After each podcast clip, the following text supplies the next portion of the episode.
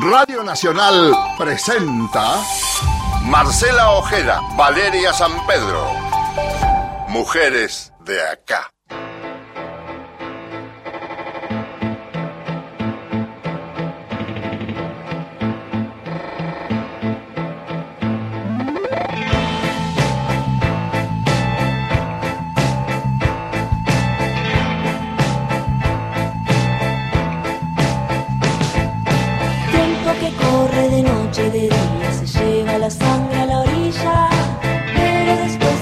Hola, ¿cómo les va? ¿Cómo están? Bienvenidas y bienvenidos a otros Mujeres de acá hasta las 11, juntos por quinto año consecutivo. Hola, Vale, buen día. Hola, buen día, Marcela, y a todos quienes nos escuchan hasta las 11 de la mañana. Nos encontramos en este programa que ya desde hace varias semanas se ocupa de una agenda que eh, sobre el final del año y con un congreso que de repente ahora está a todo vapor, está a punto de eh, iniciar este último tramo, vuelta eh, o revancha en todo caso para tratar el proyecto de legalización del aborto. Claro, porque hubo acuerdo entre los bloques y los proyectos de interrupción voluntaria del embarazo y el programa Mil Días. Se va a tratar el jueves, ¿eh? el jueves comienza el tratamiento, un debate que se estima va a durar en principio 30 horas. Y dicen que se puede extender. Muchísimo se va a extender. Va a ser presencial decidieron finalmente los jefes de bloque que se haga de manera presencial en el Congreso, por supuesto, exceptuando aquellos diputadas y diputados que sean pacientes de riesgo, por ejemplo, que tengan más de 60 años o alguna enfermedad preexistente, y son estos quienes deberán presentar un certificado médico para hacerlo de manera remota. Los demás burbuja, cápsula. Burbuja, PCR, de, saliva. Tendrán que esperar el resultado y entonces participar. Atención porque ya hicimos programa de poroteo de salud pública. Hoy vamos a hablar puntualmente de otra arista que nos preocupa mucho y por eso estamos quienes estamos a favor de que se apruebe el proyecto. Eh, hay un contexto también para contar y que tiene que ver con la criminalización. Pero decíamos, en esta cuestión del poroteo, atenti con alguno que se quede afuera y que no pueda participar de manera remota porque no gestionó la asistencia y esto cambia el número. Por eso están todos expectantes y pendientes. Pero decíamos hablar de la criminalización como una arista que es necesario también debatir, sobre todo porque uno de los argumentos que se escuchó otra vez este año por parte de quienes se oponen a la legalización es que en la Argentina no hay mujeres presas por aborto. Pero la discusión se tiene que dar con números, no con chicanas, y vamos a desgranar cuáles son las situaciones de las mujeres para empezar, las que piden una interrupción legal del embarazo y se encuentran con impedimentos y después todo otro largo recorrido de criminalización. El desarmado de este discurso tan frío, tan poco robusto, incluso por parte de quienes rechazan la legalización del aborto, cae por su propio peso para cuando a cada una de estas historias le ponemos nombre, apellido, un camino recorrido de acoso, de hostigamiento por parte de cada uno de los actores del Estado. Durante estos debates, eh, estas exposiciones en realidad que escuchamos la semana pasada, tres organismos, organizaciones de defensa de derechos humanos internacionales, la ONU, Amnistía Internacional y Human Rights Watch, estuvieron en las exposiciones sus representantes para las Américas claramente también pidieron la legalización y despenalización del aborto. En ese sentido, ya en agosto de este año conocimos un informe de Human Rights Watch que señala graves restricciones al acceso de la interrupción legal del embarazo, insta al gobierno a saldar esta deuda histórica que tiene con las mujeres. Se revalida esto por justamente las exposiciones que escuchamos esta semana y el trabajo de la organización documentó casos concretos de mujeres y niñas que aún encuadrando dentro de las causales no punibles de aborto tuvieron numerosos obstáculos para acceder a la práctica. Tamara Tarasiuk es subdirectora para las Américas de esta organización, a quien saludamos y le decimos buen día. Valeria y Marcela, te saludamos. Tamara, ¿cómo estás? Gracias por estos minutos. Buen día, Valeria y Marcela, ¿cómo están? Mil gracias por invitarme a conversar con ustedes hoy. Es hora de saldar el costo humano de las barreras al aborto legal en la Argentina, así se titulaba este informe que publicaron en agosto y que por supuesto ahora toma mayor relevancia, energía y empuje para este momento que estamos atravesando aquí los movimientos de mujeres en la Argentina. Sí, la verdad que el informe nosotros lo veníamos trabajando hace un tiempo, lo publicamos en agosto, un poco con la expectativa de cuando el presidente enviara el proyecto al Congreso, porque lo que queríamos contar con ese informe y, tratar de aportar al debate es mostrar que el modelo de causales que hoy tenemos en nuestro Código Penal no funciona. O sea, en la práctica lo que encontramos en nuestra investigación y lo que cuenta ese informe, como decías, es que encontramos que muchísimas mujeres y niñas sufren barreras para acceder al aborto al cual tienen derecho. O que se les impide que puedan acceder a la práctica, incluso en estos casos que están previstos en la legislación, que como bien saben ustedes es cuando hay un riesgo para la vida o la salud de la madre, o en caso de violación sexual. Entonces lo que queríamos era mostrar que eso, no haber despenalizado el aborto en el 2018, tiene un costo humano fuerte en mujeres, como decías, con nombre y apellido. Esto no es una discusión teórica, abstracta, sino que estas mujeres, eh, en parte producto por la criminalización, se ven obligadas a acceder a abortos que son clandestinos, que son inseguros, y eso genera enormes riesgos para la vida y para la salud de todas ellas. Totalmente. Además, pensarlo también como eh, una radiografía que permite saber dónde estamos parados como país respecto del tema aborto y todo un camino que hay que recorrer, sobre todo para desarmar argumentos que incluso volvieron a escucharse en estos días del debate, ¿no? Así es. Eh, mira, yo creo que es importante resaltar, vos mencionabas el tema de la, de la criminalización. Eh, y los números que hay son bastante malos en realidad estadísticamente de parte del, país. Hay unas cifras de la Defensoría General de la Nación que dice que entre marzo del 2011 y febrero del 2016 eh, la Fiscalía inició 167 procesos penales contra mujeres por abortos autoinducidos. O sea, no, no es una cuestión de cantidad en este tema, sino que yo te diría que esto lo que hace es generar un clima de estigmatización y de miedo. A veces en las mujeres o en las niñas, porque estamos hablando de casos de chicas muy pequeñas que están sufriendo estas consecuencias, eh, y también de los profesionales de la salud que son sometidos a estas investigaciones penales que disuaden ir a un hospital público a tener acceso a una práctica a la cual tienen derecho. Y esto genera enormes consecuencias y creo que es importante que pensemos eh, o que sepamos que a nivel internacional, cuando uno habla de estas cosas, hay estadísticas que muestran que en los países donde la criminalización es más estricta, las mujeres cometen, eh, se, someten a los abortos. No es que por despenalizar lo que vamos a hacer es cambiar eh, algo totalmente complicado. Claro, en realidad crece, La, crece la clandestinidad. Exacto. Mira, te voy a dar una cifra que publicó The Lancet, que es una revista médica muy prestigiosa, que determinó en un estudio de este año que en países donde solo se permite el aborto para salvar la vida de la mujer embarazada, 36 de cada mil mujeres abortan. Y en cambio en países donde el aborto es mayormente legal, abortan 26 de cada mil mujeres. Por eso es muy importante que esto no sea una discusión sobre posiciones personales, religiosas, ideológicas. Eso tiene que ver con una discusión de salud pública, que yo sé que ustedes trataron en otro programa, y el efecto en la salud y en la vida de las mujeres que se ven obligadas a acudir a estos abortos clandestinos e inseguros. Y también tiene que ver con una discusión de las obligaciones que tiene Argentina en materia de derecho internacional.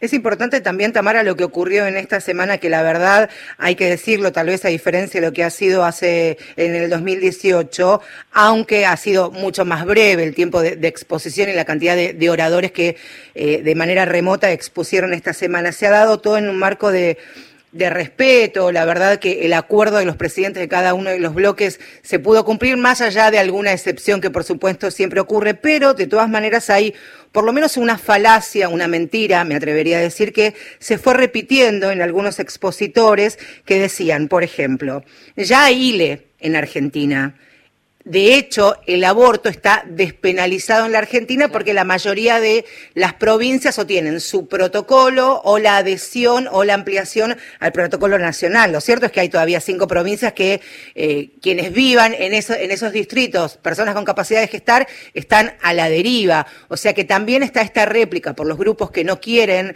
eh, ampliar los derechos y legalizar el aborto que se va repitiendo incluso como un mantra, como que el aborto ya está, que con esto es suficiente que la legalización del aborto sería innecesario hoy día, ¿no? Pero eso es justamente lo que nosotros tratamos de mostrar con nuestro informe, y es que estas barreras que enfrentan las mujeres y niñas que hoy tienen derecho al acceso están ahí a pesar de que está en el Código Penal, eh, en el Código Penal hay excepciones y a pesar de que hay protocolos, en algunas provincias son mejores que en otras, en otras todavía no hay y en otras son pésimos. Pero la verdad es que hoy lo que nosotros encontramos en nuestro trabajo es que, por ejemplo, las mujeres tienen información pública muy limitada sobre el alcance de las causales y en los casos en los cuales está permitido. Entonces hay veces que llegan a un hospital público y hay razones que no existen en ningún lado, hay límites a la edad gestacional que imponen los hospitales que no existen en ningún lado y aún así no les permiten acceder al aborto. Hay una invocación de la objeción de conciencia mm. en ciertos lugares donde no hay una alternativa para referirlas para que puedan acceder a la práctica. Entonces llegan eh, después de mucho tiempo de trasladarse, de espera en una situación angustiante y porque hay una objeción de conciencia que es un derecho legítimo para los individuos, pero no para las instituciones, y en un lugar donde, sobre todo estamos hablando de mujeres en zonas rurales o con bajos recursos que no pueden pagar la práctica en un lugar seguro, y esa invocación de la objeción de conciencia en la práctica significa que no pueden acceder a la práctica. Hay maltrato por parte de los profesionales de la salud que se niegan a administrar analgésicos, que les hacen comentarios humillantes. Todo esto ocurre a pesar de los protocolos.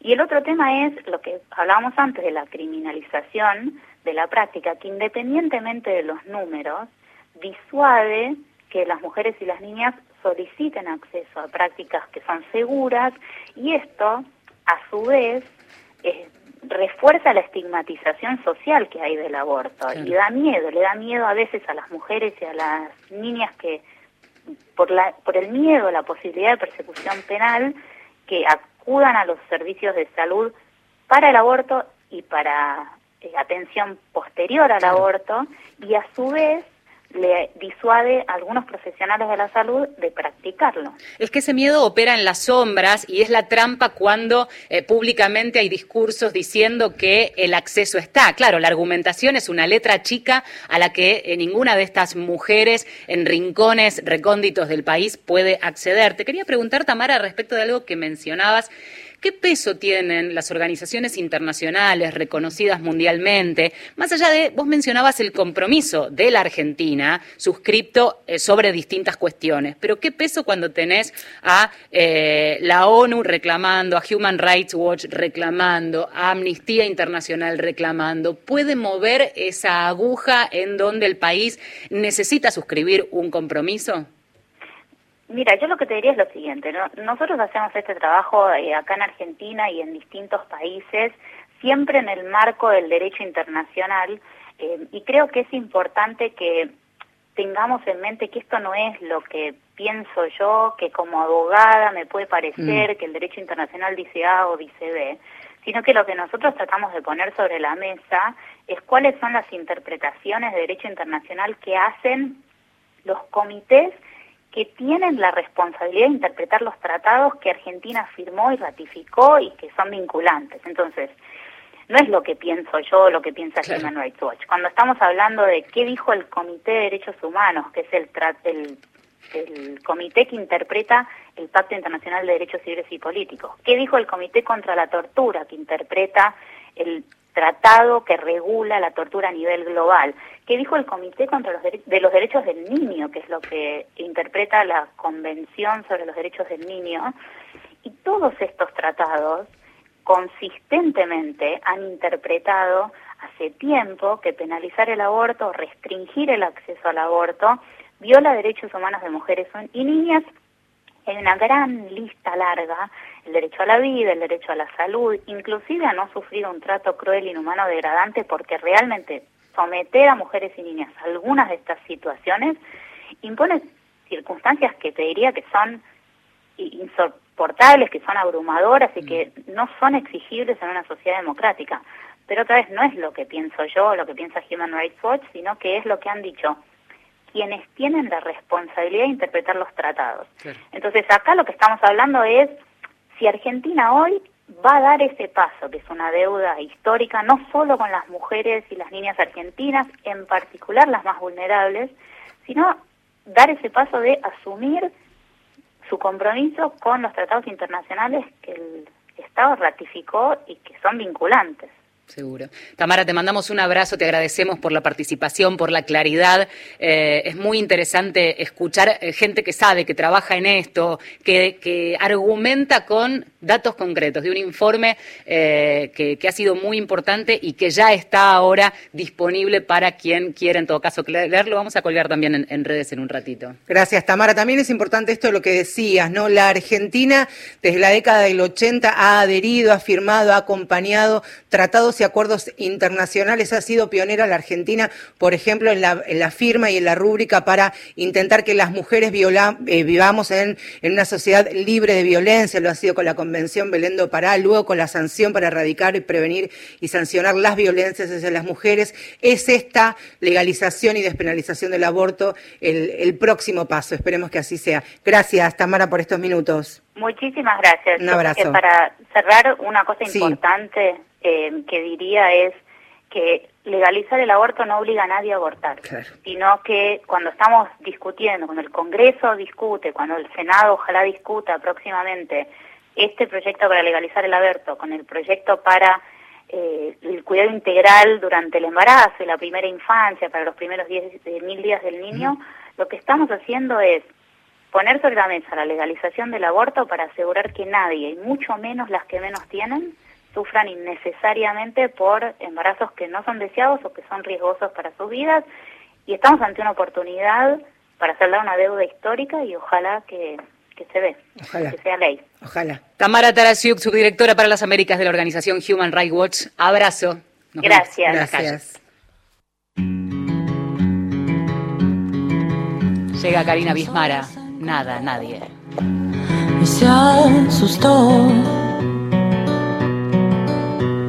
No sabía qué hacer, no lo podía tener.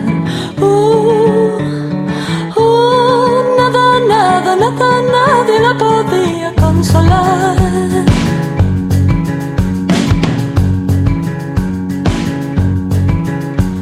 Tan sola se sintió y se enojó. No sabía qué hacer, no lo quería tener. Nada, nada, nadie la podía consolar.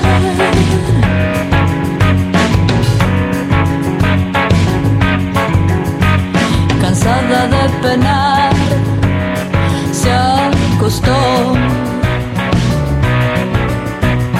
Allí se acurrucó y se pidió perdón.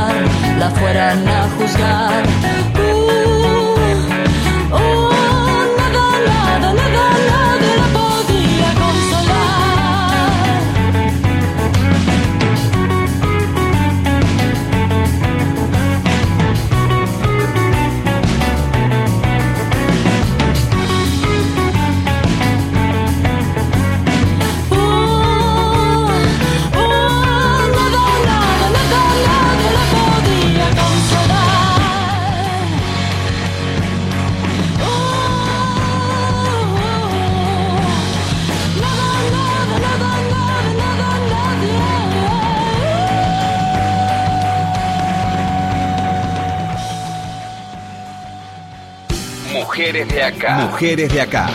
Marcela Ojeda y Valeria San Pedro. Por Nacional.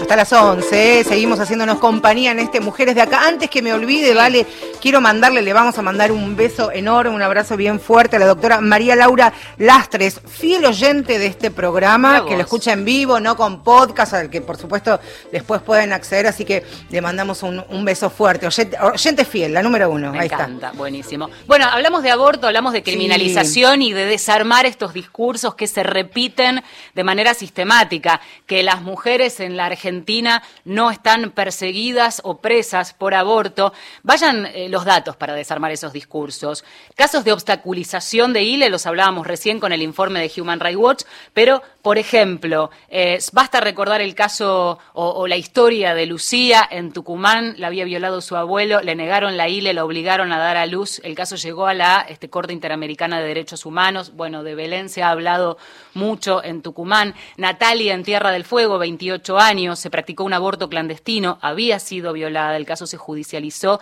la absolvieron después de seis años de proceso. Atención con esto, la criminalización también es someterse a tener que ir a un tribunal a dar explicaciones una y otra vez. En Córdoba, mujer de 21 años llama al médico por un malestar repentino, terminan acusándola a ella y al médico que la atendió por aborto ilegal porque presentaba síntomas compatibles con aborto y eso ya la puso en la mira de la justicia. Eh, solo en la provincia de Tucumán, entre 2013 y 2019 se han generado 314 expedientes con la palabra aborto en sus carátulas. La justicia persigue, la justicia condena y esto es lo que queremos poner sobre la mesa para por lo menos debatirlo y en todo caso y ojalá que haya ley para regularizar estas situaciones. Organismos que defienden los derechos humanos, principalmente de las mujeres y personas con capacidad de gestar, por ejemplo, el CELS, el Centro Universitario San Martín y por supuesto la campaña por el derecho al aborto realizaron una, una investigación que se publicó hace algunos días nada más. Desde el 2012 a la fecha, al menos 73 mujeres fueron criminalizadas por abortos o eventos obstétricos que también se llaman. Estos son, por ejemplo, complicaciones inesperadas al momento del parto, partos en condiciones paupérrimas y abortos espontáneos. De estos 73, 26 eran abortos y 47 eventos obstétricos. En la, la gran mayoría de estas historias eran mujeres en situaciones de extrema vulnerabilidad que incluso no habían podido acceder a un acompañamiento durante los meses de gestación, incluso no sabían que estaban embarazadas. Nos quedan dos notas por delante, vamos a hacer una brevísima pausa, no se vayan porque eh, después de esta brevísima pausa vamos a hablar de situaciones concretas de mujeres que hoy están presas por aborto en la Argentina. Marcela Ojeda y Valeria San Pedro son mujeres de acá. Créditos PYME, tarjeta alimentar, precios cuidados, ATP, renegociación de la deuda, Argentina hace IFE, Tasa Cero, Procrear, 12 hospitales modulares, lanzamientos a OCOM 1B, programa Casa Común, potenciar trabajo, conectar, fortalecimiento de la seguridad, medicamentos gratis, obras en todo el país, pensar en el otro, ser responsables, entender que el odio no funciona, que dividirnos no sirve y que podemos trabajar juntos para enfrentar los problemas. Pensemos en lo que pudimos hacer unidos. El destino que nos toca es el que podemos construir. Reconstrucción Argentina. Argentina Presidencia. Desde aquí acá, Ushuaia y desde la cordillera al mar. Radio Nacional. La radio pública tiene, tiene llegada. El ritmo de la narración traduce el ritmo del agua y cada una de las escenas parece una pintura. No hace documentalismo literario Selva Almada, sino literatura en su máxima expresión como forma del arte. Vidas prestadas, Inde Pomeraniec. Cada libro que escribías, en cada historia larga que escribías, hablabas de tono como de una voz particular, que no solo tiene que ver con el sonido, sino con un recorte, una mirada, una serie de recursos. Lunes a las cero. Dicho así por vos suena mejor que si lo dijera yo. No, pero te juro que lo dijiste vos. Por Nacional, la radio pública. Ahora, Nacional, en todo el país. 10 de la mañana, 26 minutos.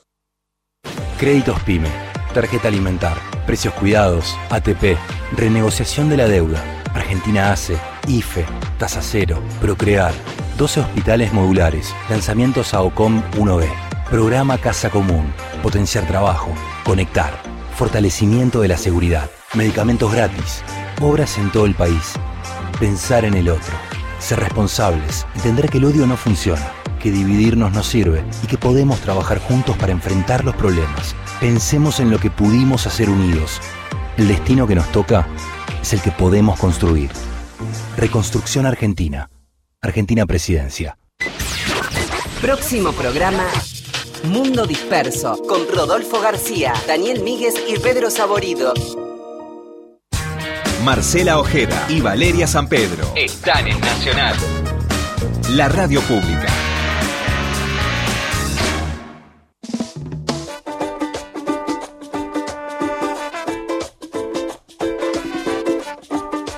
Seguimos a Mujeres de Acá, decíamos con Vale que esta segunda parte del programa vamos a hablar de historias y cada vez que Mujeres de Acá hablamos de historia, hablamos de historias de mujeres con nombres, con apellidos, con familia, con acompañamiento o no.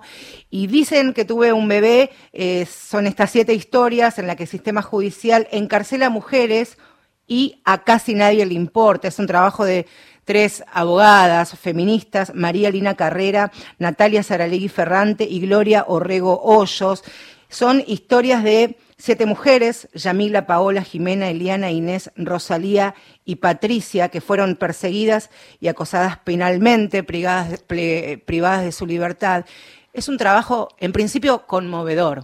Exactamente, pero además de conmovedor, porque tiene esa, doble cuestión, ¿no? de hacerlo con con sentimiento, con el corazón, pero con una rigurosidad. Es una investigación sobre la criminalización del aborto en la Argentina, la revictimización sistemática de mujeres vulneradas en todos sus derechos antes de un episodio traumático que las deja presas y acusadas por homicidio. Estas historias, este trabajo periodístico resumido en un libro que eh, se puede conseguir y que es parte de la bibliografía que nos llegó como, como este contexto de este tratamiento del proyecto de ley, pero realmente es para atesorar y, eh, insistimos, para derribar ese mito de que no hay mujeres presas por aborto en la Argentina. Y lo importante también cuando uno lee el libro de estas características encuentra tantas respuestas a preguntas que uno en algún momento de su vida se habrá hecho cuando a cuentagotas iban llegando historias de mujeres, cuando por ejemplo supimos la historia de Belén, pero detrás de la historia de Belén y que también está contada en el libro de Ana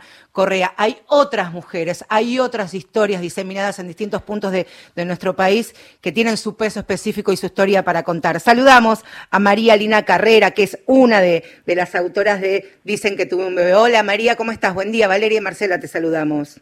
Hola, ¿cómo están? Bueno, muchas gracias por por todas las palabras sobre el libro, qué lindo escucharlas y gracias por la invitación. Es que es muy interesante la investigación que hicieron, sobre todo por esto que decía Marce recién. Eh, a veces el movimiento de mujeres focaliza y lo importante que es cuando se pone al hombro una causa, pero a veces uno se pone a pensar, una se pone a pensar en las historias invisibilizadas que hay tan parecidas en ese sentido. ¿Cómo dan con estas siete historias que se cuentan en el libro?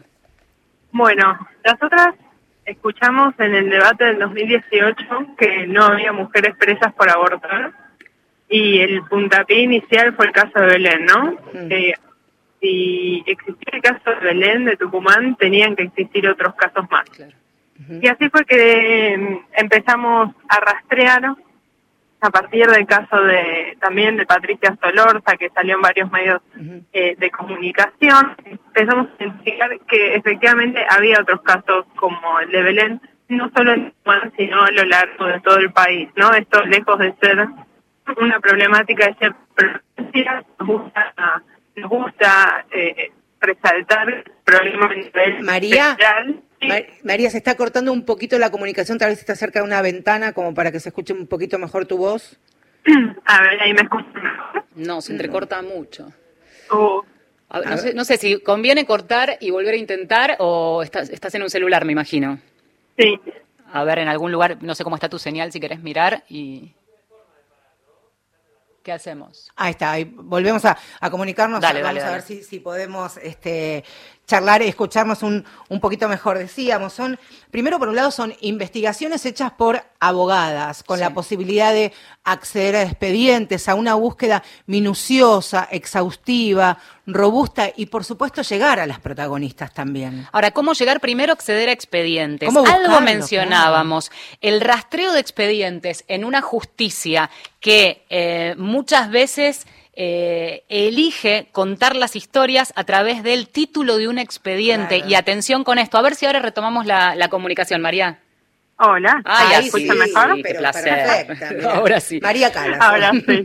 bueno, retomamos entonces. Había, nos estabas contando un poco cómo este, deciden indagar, ¿no? Y esta, este buceo por los expedientes de la justicia argentina.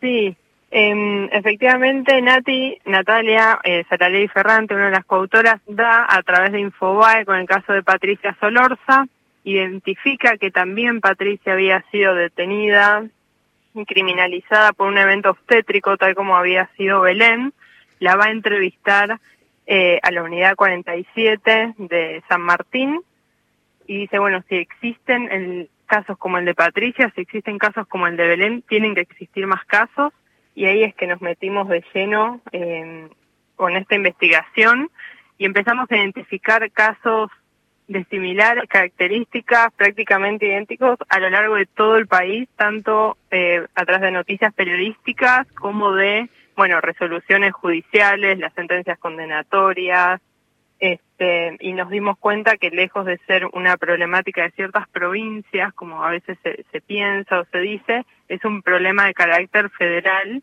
e incluso regional.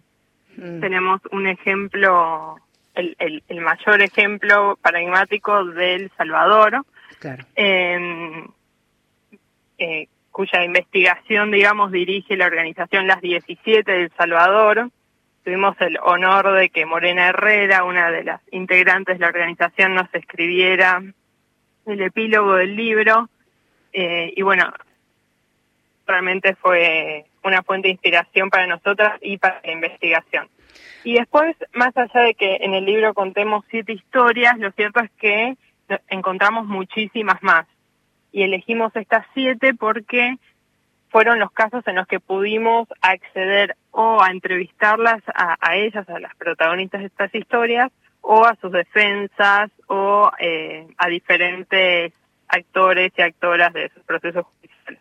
María, más allá de, por supuesto, el hostigamiento, el castigo, el acoso, el abandono que vivieron, y este es uno de los hilos conductores de eh, las siete historias contadas en, en el libro, ¿qué otras situaciones las las, tienen eh, como denominador común las siete personas que forman parte de, Dicen que tuvo un bebé? Bien, en todos los casos hay una violencia transversal en estas historias, violencia ya sea doméstica, familiar, eh, institucional, además eh, la muy jóvenes. Ay, se empieza a cortar de nuevo, a ver. Hola. Ahora sí. sí. De, son casos de, de mujeres jóvenes, mayores de edad, pero muy, muy jovencitas. Incluso en dos de los casos eh, fueron los productos, digamos, los embarazos fueron productos de violaciones mientras ellas estaban caminando a la escuela. Eh, son vidas totalmente atravesadas por situaciones violentas y son mujeres además eh, que en ningún caso tuvieron acceso a controles médicos ni a educación sexual. Víctimas de un sistema pensaba que involucra, vos decías, violencias eh, eh intrafamiliares, este, sociales, eh, mm. la pobreza, pero también pensaba en, lo que decíamos de los expedientes, una justicia patriarcal en su máximo esplendor, que entiende cualquier episodio este, y, y, que señala a la mujer como culpable, como absoluta responsable de esa situación, desentendiéndose de todo ese contexto que vos estás describiendo. Sí, no, el tratamiento judicial que se hace de estas historias es escabroso directamente, es una hazaña muy, muy particular y el tratamiento estatal en general, porque son maltratadas por el servicio penitenciario, por los establecimientos públicos de salud a donde acuden en un primer lugar, en las comisarías y después, desde luego, por eh, las fiscalías, los juzgados, los tribunales, incluso a veces por las mismas defensas. Y también no hay que dejar de, mencionarle el castigo y el ensañamiento con estas mujeres que no se amoldan o ajustan a las expectativas que la sociedad pretende de las, las mujeres y de ser buena madre, consecuentemente con ser mujer. Sí, sí, sí, sí, totalmente. Eh, bueno, nosotras ponemos en el libro algunas algunas transcripciones de los expedientes donde se ve con total claridad que, el castigo, más allá de, por el hecho que se le imputa, responde a, a no haber cumplido con ciertos mandatos, ¿no? Todos relacionados a la maternidad. Pensaba también en esta sucesión o cadena de, estratos y humillaciones, de esta violencia transversal, que incluso a mí me llamó mucho la atención cuando estas mujeres son encarceladas, algunas los, primeros tiempos pueden estar en, un hospital, luego en comisarías, en alcaidía de tribunales y finalmente en los centros penitenciarios también como es la violencia que, que sufren por parte de las otras presas por otro tipo de, delitos que incluso están en pabellones donde son señaladas como infanticidas, asesinas de bebés, digo que también el círculo de la violencia incluso en esos lugares tiene una réplica enorme en ellas. Sí, no, no, realmente la violencia es ilimitada porque incluso en, en las cárceles, en los establecimientos penitenciarios, como bien decís, son alojadas en los pabellones, en los peores pabellones que existen para alojar a mujeres, eh, porque justamente son estos pabellones de infanto y, y, una de las chicas nos contaba, me tiraban con agua caliente, me amenazaban, le pedía al, al la policía, por favor, sáquenme de acá.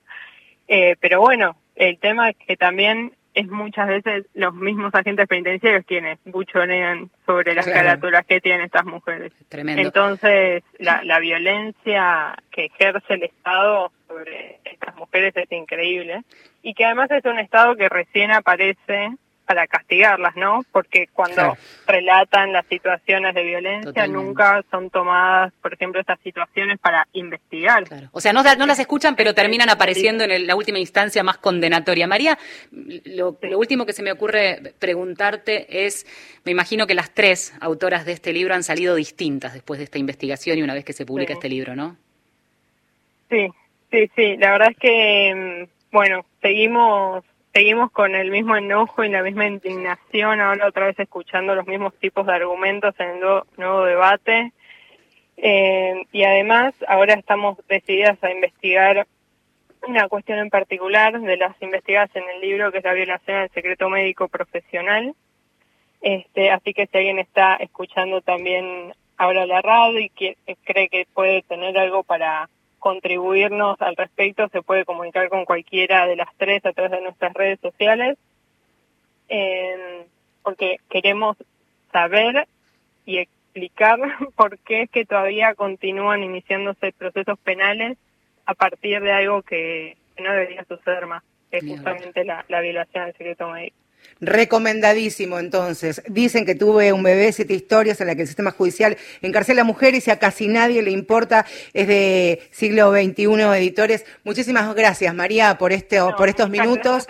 Abrazo a tus compañeras y bueno, y ya nos veremos prontito. Muchas gracias. Hasta luego. Hasta luego. Más música, faltan unos minutos hasta las 11 y nos queda mucho más, pero un poco de música. Mariel, Mariel, sacar los tambores. Hay que sacar los tambores. Hay que sacar los tambores. Hay que sacar los tambores. Hay que sacar los tambores. Hay que sacar los tambores cambiando el clima. Todo está cuesta arriba. Cuesta llegar a la cima. Cuesta encontrar una rima. Hay que cuidar a la prima. Hay que ponerse a la fila. Hay que chapar a la familia. Hay que salir arrancando. Hay que salir persiguiendo. Hay que esperar su momento. O va a explotar antes de tiempo. Yo no le pido favores. No entro en su juego de roles después de ensayo y errores. Hay que sacar los tambores.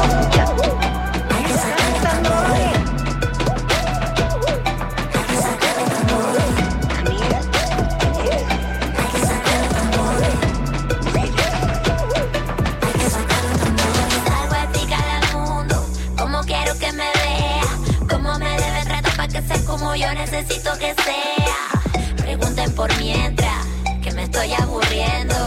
Y en cualquier momento agarro mi maleta y parto pa' mi pueblo. Y yo tengo la mercancía,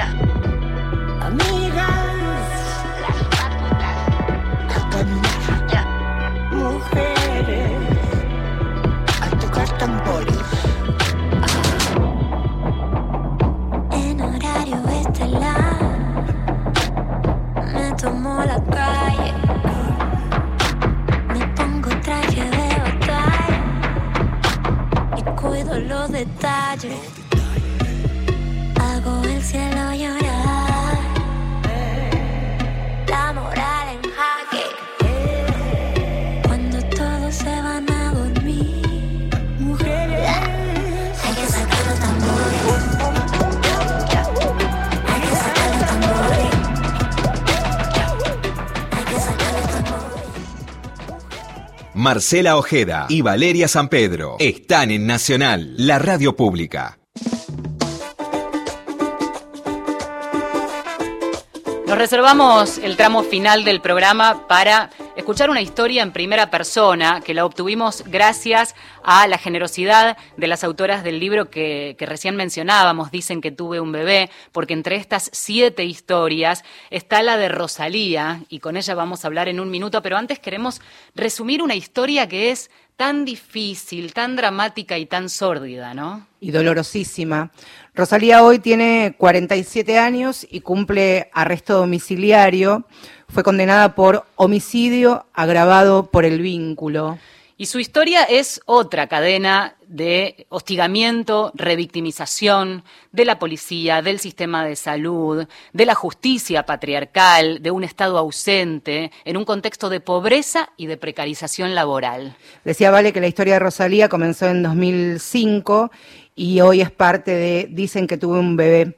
Rosalía ya tenía cuatro hijos y en su trabajo le habían advertido que no volviera a embarazarse. Trabajaba en un frigorífico más de 12 horas por día, sin francos, sin días de descanso, sin obra social, sin un solo derecho laboral.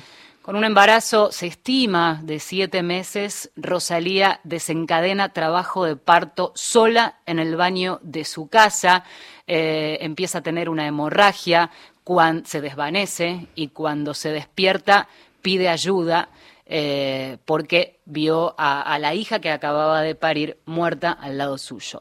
La separan de, de sus hijos, Rosalía queda detenida, de, un año después es excarcelada y comienza el juicio por homicidio calificado por el vínculo. Decide huir, huir con, con sus hijos. Por supuesto, no iba a abandonarlos. No es menor el dato que acabamos de contar. Cuando ella se despierta de ese desvanecimiento y decimos que pide ayuda, es llamar a alguien de supuesta confianza. Pero esa confianza derivó en que llegue una patrulla policial en ese momento termina detenida. En el contexto ese de desesperación es que eh, llega a esa situación. Pero claro, estamos hablando de que comienza el juicio, homicidio calificado por el vínculo, sabe que puede ser condenada perpetua y entonces lo que decía Marce recién, que decide huir. Claro, pero para la justicia eso es condición de prófuga. 12 años después, acá en la capital federal, las cámaras de reconocimiento facial del subte detectaron sus datos biométricos. Y otra vez todo vuelve a empezar. Así es, porque la llevan presa, la vuelven a, separar de sus hijos. Finalmente Rosalía fue condenada a ocho años de prisión. Ahí hubo intervención del movimiento de mujeres con la campaña feminista por la libertad y absolución para Rosalía. Desde marzo cumple con arresto domiciliario. Está en línea y ya mismo la saludamos. Hola Rosalía, acá estamos, Marcela y Valeria, para hablar con vos. Hola, buenos días. Un gusto hablar con ustedes y, gracias por estar conmigo en línea. No sabes cómo nos costó resumir tu historia en pocas líneas, tratando de corrernos de algo que te quiebra en cualquier momento de, esta historia, así que ni nos podemos imaginar lo que ha sido para vos estos años. Sí, sí, eh, han sido unos años muy duros, difíciles, y a pesar que ha pasado tantos años, me quiebro mucho y bueno, pero bueno, gracias a Dios hoy puedo contarla de este lado con mi familia mis hijos. Contar tu historia, Rosalía, como decís, de este lado, con tus hijos también, es parte de, un recorrido que has hecho y de acompañamientos que, que, has recibido que también de alguna manera han sido este, prácticamente la mano que, que te, te, rescató de, de, otro futuro que tal vez hubiera sido distinto a este, ¿no? Por supuesto, por supuesto. Eh, hoy, bueno, en estos pocos eh, meses que pasaron de mi juicio, he visto el apoyo incondicional de mujeres feministas, eh, apoyo de patriarcal, la verdad inexplicable el apoyo que he tenido y eso es lo que me da mucha fuerza a seguir adelante hoy. Qué, qué, difícil y qué frío cuando decimos condición de prófuga, pero me remonto al, al, momento en que vos te veías venir una carátula de causa judicial este, que te calificaba prácticamente, prácticamente no, de asesina y decidiste eh, huir porque sabías que si no, este, ¿qué pasaba con tus cuatro hijos, no? Sí, por supuesto. En ese año del 2007 eh, me asusté mucho en la fecha de juicio, fui a los juicios. En realidad me asusté cuando me dijeron cadena perfecta, mm, tomé mucho miedo y pensé solo en mis hijos, qué iban a hacer, tras que yo era sostén de ellos, yo era mamá y papá para mis hijos. Así que me fui para protegerlo y no dejarlo en cualquier mano de nadie. ¿Quién te dio ayuda en ese momento? Eh, un amigo mío de toda la vida me dio lugar y nos vinimos a casar. Y ahí rehice mi vida otra vez. Qué importante a veces tener una mano que te tienda, aunque sea esto, ¿no? Una cama, un colchón, un lugar para, para cobijar a tus hijos, sabiendo el contexto de la historia y no dejándose llevar por... Este, Prejuicio. Sí, por el título de una causa, ¿no? Sí, la verdad que me conoció como persona como soy y sabe cómo pasaron mis cosas porque se le he contado, como siempre digo, con la verdad.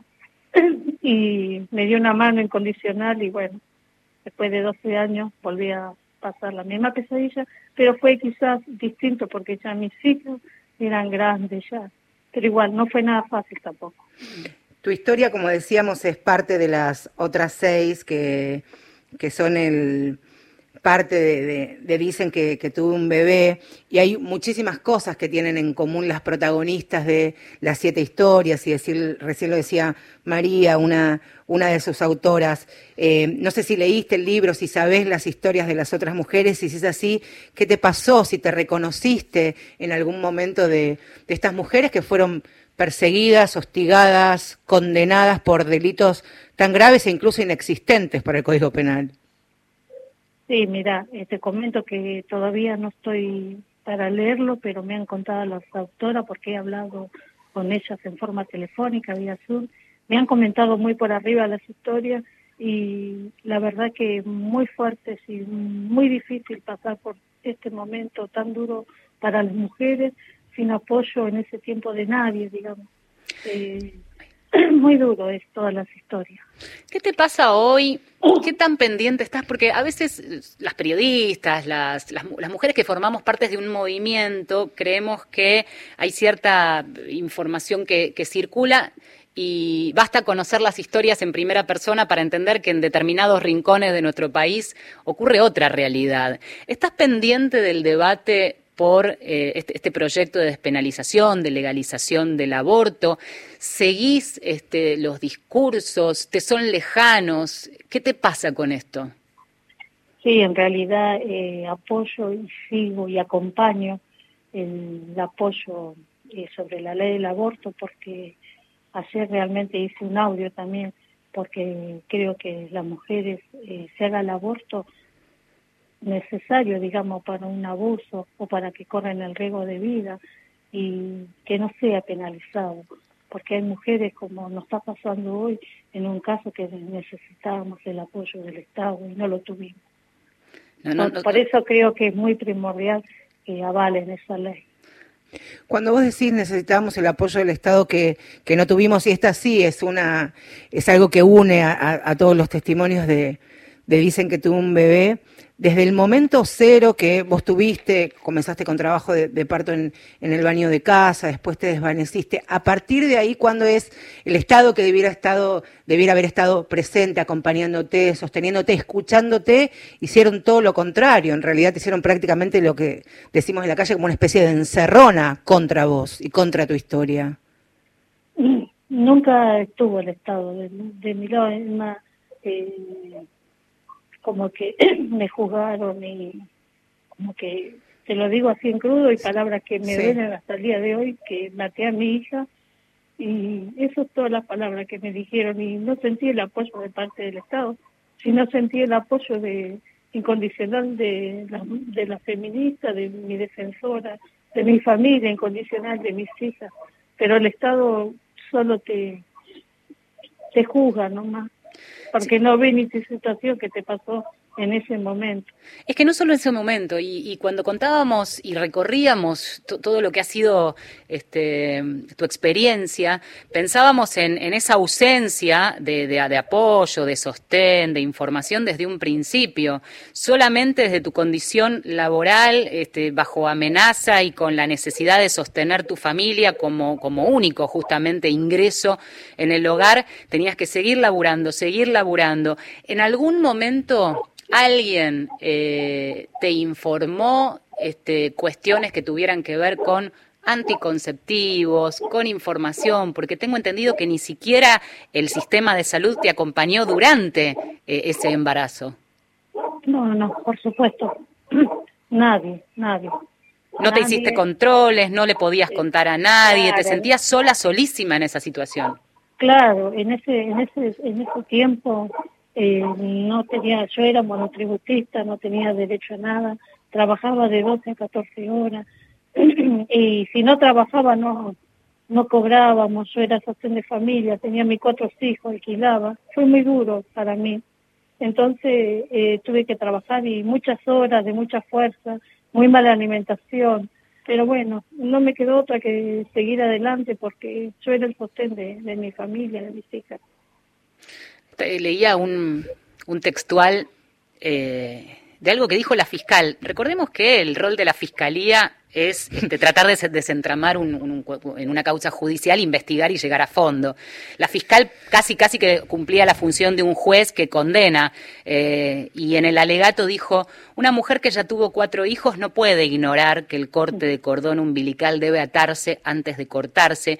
Esto en relación a una situación que mencionábamos al principio de este, una hemorragia muy grande y un desvanecimiento este, de Rosalía. Con lo cual te pregunto...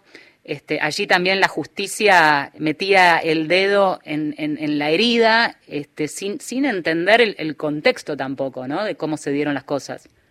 Sí, por supuesto. Eso es lo que decía el fiscal en fecha de juicio, que como no sabía todo un cordón. ¿Y cómo no sabías? Como, claro, como si fuera tan fácil.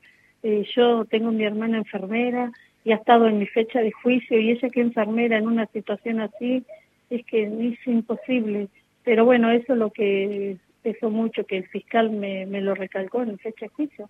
Y es que algo que no pude hacerlo porque me desmayé, ¿no? Ya cuando desperté, no sé, yo siempre se lo dije ahí, desde el primer instante, desde que me, me desmayé, ni el tiempo que estuve, yo no lo sé. Yo sé que retomé conocimiento y ya mi bebé es un sin vida. Y ahí sí, así como, como estaba, me levanté mal y corté como pude, porque no estaba, no me sentía bien y era todo un desvanecimiento de sangre que yo tenía en mi baño.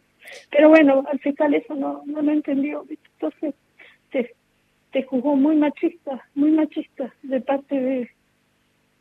¿Quién, quién puede desoír esto, una historia así? ¿Quién, quién puede entender otra cosa? 15 años pasaron y escuchar el, el relato en primera persona de Rosalía, porque lo que hizo la justicia en ese momento fue ver solamente una pequeña foto y no se atrevieron, no quisieron, no pudieron, no les interesó leer y escuchar toda la historia de Rosalía y de su familia y de sus hijos. Y ella misma está diciendo el acompañamiento que ha sentido por parte de, su familia. Palabras más, palabras menos. Para la justicia, Rosalía no hizo lo suficiente, no fue lo demasiado buena madre para intentar salvar a, a su hija recién nacida. Después, por supuesto, la historia fue muy conmovedor también Rosalía y para eh, para contar lo que pasaba en las calles también cuando acompañábamos la, campaña que tenía que ver con, la absolución y con, tu libertad, que también es la otra parte de la historia. ¿Cómo sentías vos ese acompañamiento que venía de, las calles de distintas partes del país que fueron a la puerta del penal, a la puerta de fiscalía, a decirte que te acompañaban y que los movimientos de mujeres estaban con vos? La verdad que fue algo que yo pensé que nunca iba a tener ese apoyo. Eh, todo me conmovía, todo, todo, me, pero sabe que me, daba mucha fuerza a decir, eh, tengo, por la ayuda que me están dando, tengo que luchar y es mi verdad y nada más que mi verdad. Pero la verdad agradecida, desde la unidad hasta mi fecha de juicio, banderazo, el apoyo incondicional de todo, incondicional. Rosalía, te mandamos un abrazo tan grande que, es difícil que, corte el aire de la radio. Es, es, muy valiente de tu parte, además, contar este testimonio y no sabes cuánto sirve. Si hoy nos proponíamos desarmar estas mentiras que se han escuchado durante el debate, eh, basta con, con escucharte en silencio y que, y, que, y que el resto simplemente saque sus conclusiones. Te agradecemos mucho. Bueno, un abrazo y también quiero decirle que también por estas mujeres que están pasando esa misma situación, que te juzga el Estado y no existe. Yo le digo que, que sean fuertes, que hoy hay gente que te apoya y que con la fuerza de todos y mi verdad va a salir adelante muchas gracias. Seguramente. Porque gracias, de verdad. Abrazo fuerte, Rosalía, abrazo fuerte a vos y a toda tu familia. muchas, gracias. No, gracias a ustedes, buen día.